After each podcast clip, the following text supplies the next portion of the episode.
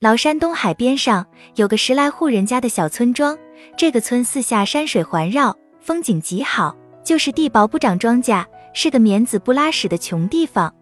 这个村有户人家，夫妻俩都四十多了，两个人一个种地，一个打柴，地是山沟旮旯，柴是荆棘树全。老两口常商量，这么下去没儿没女，往后这把老骨头有个三灾八难，谁来伺候？整天叨念，小儿都想吃了。谁知道一开春，老七就生了一个儿子，长得又白又胖。娘说：“他爹，你看起个什么名？”爹说：“靠山吃山，靠水吃水，咱这里山多，就叫他青山吧。”这小青山长到三岁，爹就一病不起，自己先走了。没娘的孩子磕墙根，没爹的孩子跪如金。青山没爹了，娘拿着他就像手掌上的珠子。好景不长，青山七岁。娘又得病去世了，这下可苦了个小青山，他哭天天不应，喊地地不灵。正在这个时候，推门进来个老和尚，原来是离村五里那个华严寺的憨山和尚。他把青山领去，叫小和尚牵头牛来，交给他说：“我这里山多地多，你引牛放牛，寺里吃饭。”说完就去打坐了，一人一口，躺下一根，起来一身，一人吃饱，全家不饿。转眼又过了十一年，青山十八岁了，岁数一大活儿就往上加，犁、种、刨、栽、锄、割、收，样样脱不了他，铁打的身把骨也累散了架。一天傍晚，青山在藏经阁下的一间小屋里歇息，忽然下起了瓢泼大雨，天乌沉沉的像个大锅底，忽雷火闪的。他对着一方空壁说：“这日子什么时候才能熬到头呀？”话声才落。就听吱呀一声，推门进来个姑娘。这姑娘年纪和青山差不离，红裤绿褂，身上珍珠玛瑙，滴溜啷当铮铮响。再看她浑身上下没沾一个雨星星。青山想，她是怎么来的？就这么一想，那姑娘就搭腔说：“我呀，是顺着雨扣来的。”青山说：“大姐，这是华严寺，你深更半夜啊进来，叫老当家的看见可不得了呀。”闺女说：“她行她的道。”我走我的路呀，瓢泼大雨，走路多艰难。四周没个住宿的店，你还狠心不留我住一晚？可也是，青山就留他住下了。等他把蜡烛点上一看，哎呀，上宽下窄的瓜子脸，大大的眼睛，高鼻梁，细细的眉毛，小嘴巴，多俊的一个大姑娘，就是一个土炕头，觉得没法困，两人就坐在炕头上拉呱起来。大姐哪里来？来自蓬菜千万里。来做什么？从西王母那里来找亲微，找谁？他没有父来没有母，住在寺院挺孤苦。那是谁呀？低头不见抬头见，远在天边近眼前。哎呀，大姐，你是找我的？说找你来就找你，不知你肯留我不？说着，那姑娘笑眯眯的看着他，把他的脸儿看成了个红苹果。青山说：“可不行呀，叫西王母知道，他能不来找你？”姑娘说：“你寻思西王母就不思凡呀？我是她的侍女皇姑，整天伺候她还不知她的心思。”青山说：“天上可好？好什么呀？除了云就是雾，风一刮轻飘飘，宫殿里冷清清。好，还来找你。西王母知道是不能饶你的，饶不饶是他的事，来不来我说了算。我拿什么给你吃？吃糠咽菜都行。我没场困。”半铺炕上正合适，连个枕头都没有，枕砖睡娃我愿意。再就不用说了，雨也停了，天也明了，日头出来了。憨山和尚也知道了，小两口就被撵出寺了。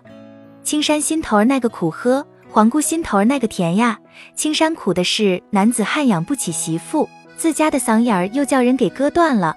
黄姑乐的是可逃出了牢笼，可以安安顿顿过日子了。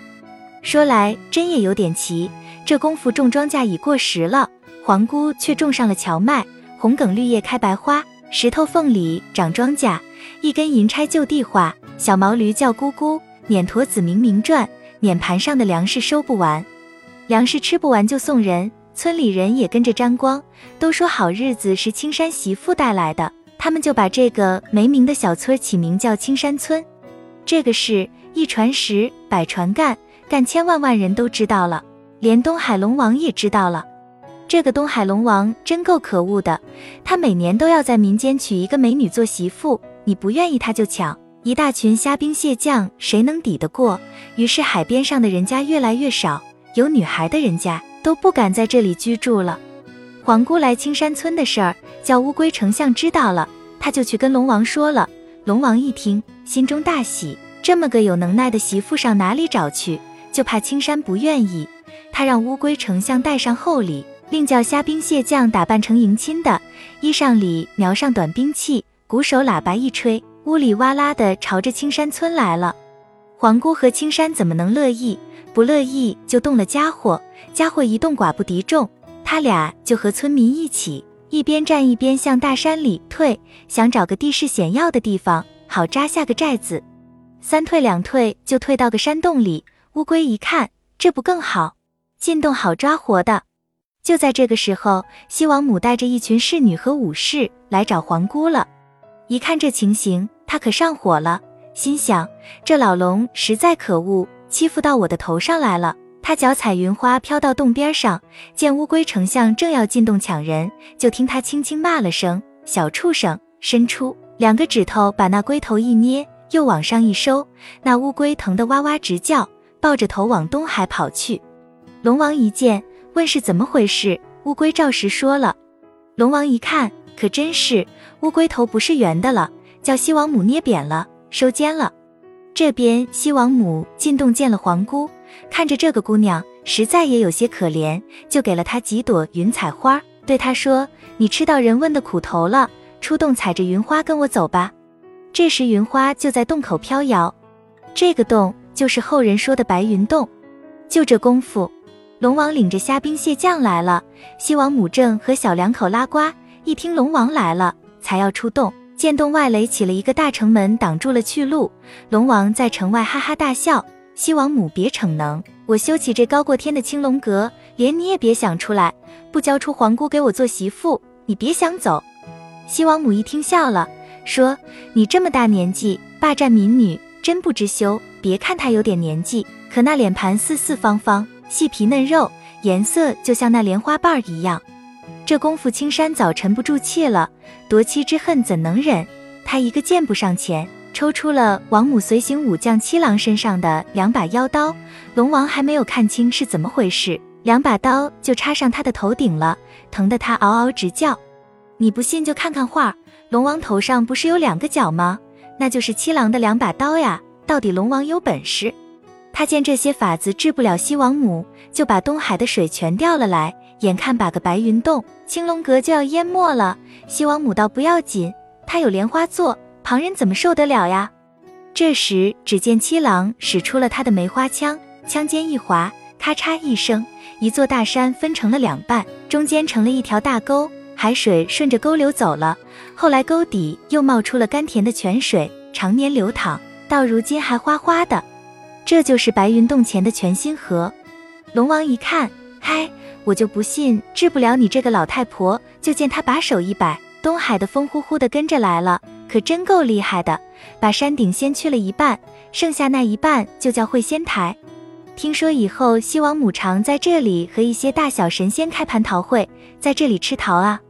当时西王母一看，就拿出她的扇子，慢悠悠地摇了几下，就见那风收成了一条线，带着沙土向青龙阁下面的石山上猛钻，三钻两钻，把山钻透了，钻出一个石洞来，风就顺着洞溜跑了。这个洞后人就叫卧风窟，到如今夏天进洞风还呼呼的凉飕飕的，风没有了，龙王也不见了，你猜他哪儿去了？他也被风裹着进洞出洞，山进东海去了。这时西王母回头看看青山和皇姑，小两口手拉手攥得紧紧的。西王母心想：这么一对好夫妻，我怎么忍心拆散他们？就问青山：这老龙常抢民女呀？青山说：一年一个。听老人说有个千儿八百啦，西王母一寻思，好，你俩留下看着老龙王，他再上来糟蹋人，你俩就踏着我给的云花来找我。说完就把脚一蹬，带着天兵天将走了。这青山和黄姑俩能不欢喜？从此他们就整日整夜的在洞左右站着，向东海望着，防着龙王再出来作践人。小两又站的久了，就变成了两个石头山，南面的叫大仙山，就是皇姑；北面的叫二仙山，就是青山。直到乃今，人们有了为难事，就跑到大仙山和二仙山下转悠转悠，这里仿佛能听到青山和皇姑小声儿说话，听一会儿心里就舒畅了，好像没有为难事了。